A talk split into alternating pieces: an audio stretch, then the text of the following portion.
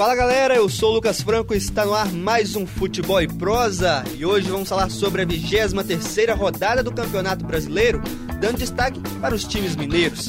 Estamos aqui hoje com o João Medeiros, um dos nossos comentaristas. Tudo jóia, João? Fala Lucas, Fred.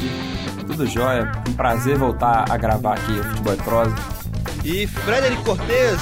Fala, Fred. Muito bom, Lucas. Muito bom, João. Estamos aí para gravar mais um programa. Espero que vocês gostem. Soem as cornetas.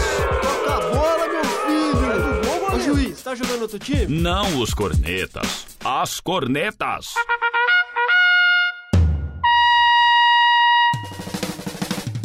Futebol com informação e opinião. É hora de futebol e prosa. Vamos começando então falando do jogo do Atlético e Vasco no Maracanã no último sábado. Resultado final 2 a 1 gol de Prato e Dátilo e também do por parte do Vasco do Nenê. O Vasco não tem mais solução, né? O pessoal inclusive está zoando bastante o Vasco, mas o Atlético, vamos começar do Atlético, depois a gente zoa o Vasco um pouco. É, realmente já esperava uma vitória do, do Atlético, porque o Vasco não vem fazendo um bom campeonato, é um dos piores times e tem pode ter a possibilidade de bater o recorde do América de Rio Grande do Norte que em 2007 fez apenas 17 pontos. O Vasco tem 13 hoje. E o, a sorte é do, do Atlético que pegou um time que estava lá embaixo jogando mal. Foi no Maracanã, onde já está acostumado a jogar, ganhou do Fluminense e do Flamengo nesse brasileiro e venceu a terceira, então está invicto até no, no Maracanã. Sobre a partida, o, o time jogou muito bem contra o Vasco e jogou no mesmo ritmo que contra o Atlético Paranaense. A diferença foi que realmente no último jogo tivemos problemas com a arbitragem, nesse o juiz não interferiu tanto, o Atlético conseguiu é, mostrar o bom futebol que vem jogando e, e outra vitória. O Atlético já vem jogando bem é, há algum tempo. E a parte boa disso também é que diminuiu para 5 pontos a diferença contra o Corinthians, já que o Corinthians empatou com o Palmeiras no, no domingo. É importante destacar a atuação do Atlético, principalmente o Dátulo, que fez um, um belo gol. Lucas Nossa. Prato marcando de pênalti. O Atlético fez o que tinha que fazer mesmo. O Vasco é um adversário que hoje você. Quem, os times que, que o vão enfrentar já esperam os três pontos. E o Atlético brigando por título não podia se dar o luxo de perder um ponto lá, lá no Maracanã. E você olhando a equipe do Vasco, é, pelo papel, não é um time tão ruim assim, olhando apenas no papel. Mas o, o Vasco não tem nenhum esquema tático nenhum tipo de, de esquema de jogo que você possa ter esperança, que dá esperança ao torcedor do time escapar dessa situação. E o Atlético a cinco pontos né, do Corinthians, que é o primeiro colocado.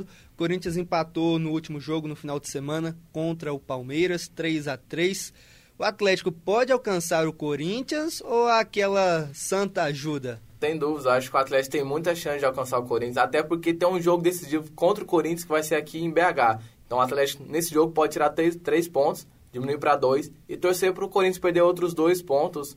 O Atlético também tem jogos importantes e vai ter que provar que joga bem fora, porque o Corinthians também está jogando bem fora. Então as partidas decisivas desse campeonato para Corinthians e Atlético, tanto o Grêmio também, né, vão ser decididas fora de casa. Vendo a partida do Corinthians contra o Palmeiras no domingo, eu acho que vai ser difícil alcançar o Corinthians, porque o Palmeiras jogou muita bola contra o Corinthians, jogando em casa, partiu para cima, fez os três gols, mas o Corinthians me parece que está com aquela sorte de campeão. O Corinthians achou os três gols praticamente. O Corinthians, na minha visão de jogo, o Corinthians foi dominado pelo Palmeiras. Mas é um time muito eficiente e as oportunidades que teve acabou marcando. É, sorte campeão e a ajuda da arbitragem também. Vários erros a favor do Corinthians que analisando a tabela, poderiam tirar cinco ou seis pontos do, do time nessas últimas cinco rodadas. Isso é discutível, mas é discutível. Negar, negar que o time do Corinthians é um bom time não tem como. E essa questão da arbitragem, é, eu acredito que, que não existe uma má-fé contra o Atlético assim em benefício do Corinthians. Acho que é coisa da arbitragem ser ruim mesmo. E fica, eu concordo que fica estranho os erros serem todos a favor do Corinthians e, entre aspas, contra o Atlético. Bom, agora vamos falar sobre o Cruzeiro, que está na 13ª posição, com 28 pontos. Mas o que aconteceu com o Cruzeiro no último domingo, no jogo contra o Figueirense, João? Foi uma vitória espetacular, 5 a 1 quatro gols do William. foi sensacional, né, para o torcedor cruzeirense, da maneira como foi a vitória. É, quatro gols do William, que não vinha jogando absolutamente nada, e desde o jogo contra a Ponte Preta seu futebol melhorou. E foi coroado agora contra o Figueirense, com esses quatro gols é, diante da equipe de Santa Catarina. É, o Cruzeiro jogou muito bem, criou várias oportunidades, o Alano e o William se invertendo de posição sempre, direto, assim. É, o Ariel Cabral me surpreendeu positivamente, jogou bem, é, ajudou na marcação, criação do time. Vinícius Araújo ali de centroavante é, conseguiu desempenhar um bom papel. Gostei muito da equipe do Cruzeiro. O Ceará jogou muito bem, o, o Pará muito bem também. E espero agora uma reação da equipe do Cruzeiro. Não creio que o Cruzeiro vai ser uma equipe que vai disputar ali uma, igual tem muita gente falando Libertadores, mas eu acho que dá para ficar ali entre sétimo e décimo, décima colocação, porque o time também não é tão ruim assim. É lampejos do time do ano passado, né? O William foi muito bem, mas acredito que seja mais motivacional, porque o Mano, ele trabalhou com o Mano no Corinthians e o Mano ajudou muito ele. Então acredito que, que seja uma recuperação mais motivacional do William. Acabou fazendo quatro gols, né? Brilhou na, na tarde, domingo.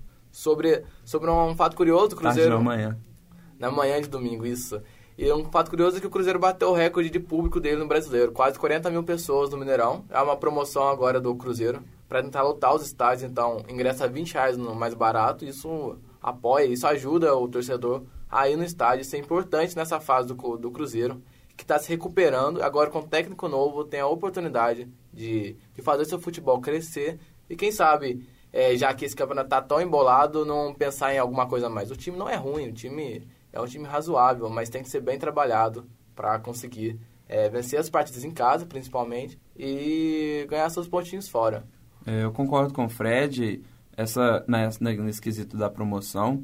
É importante as equipes, é, não só quando o time está mal, igual o Cruzeiro está agora na tabela.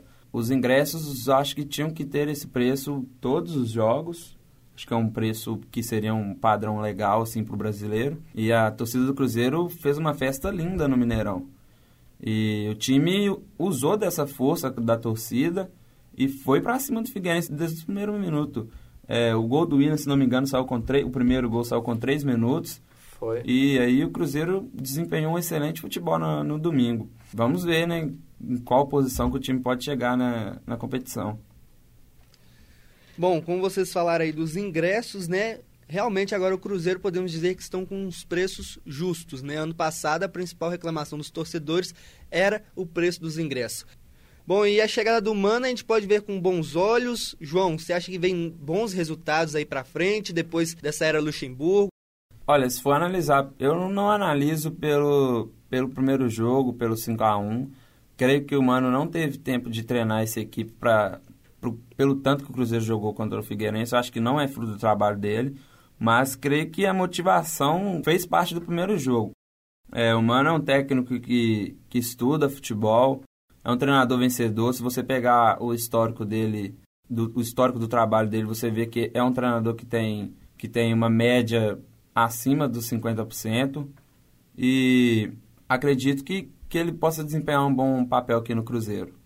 Bom, e a 24 rodada do Campeonato Brasileiro chegando. Qual a expectativa para vocês? Por exemplo, aqui um jogo, Fred, Atlético e Havaí.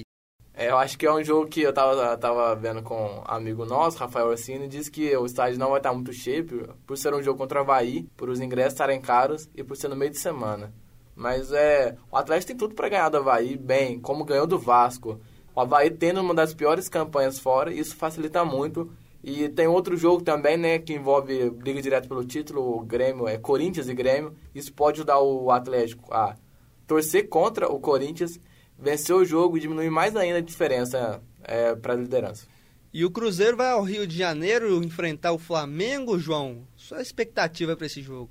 O Cruzeiro enfrenta o Flamengo, o Flamengo cheio de desfalques, e eu espero um, um empate mesmo com esse time desfalcado do Flamengo mas não duvido que o Cruzeiro consiga uma vitória sem se inspirar no futebol jogado no domingo.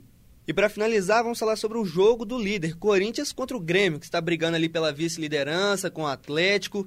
Seus palpites? Eu acho que essa partida, o resultado ideal para o Atlético que está brigando pelo título seria um empate.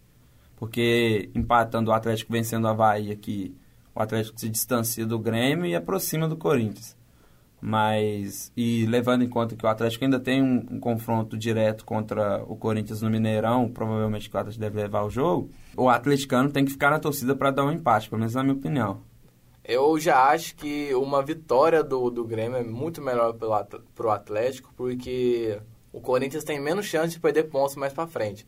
Já o Grêmio tem mais chance por ser um time não tão regular. Então, acredito que o Corinthians vai fazer um, um, ótimo jogo e vai ganhar. Não tem como não apostar no Corinthians como favorito.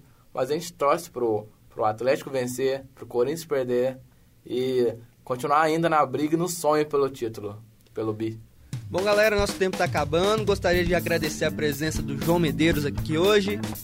Valeu, Lucas é, pela participação. João tava meio dormindo ali, né, João? O que aconteceu? Conte pra gente, tá acontecendo Valeu, Lucas, valeu, Fred. Foi uma honra estar aqui gravando com vocês, ao pessoal que acompanha o programa.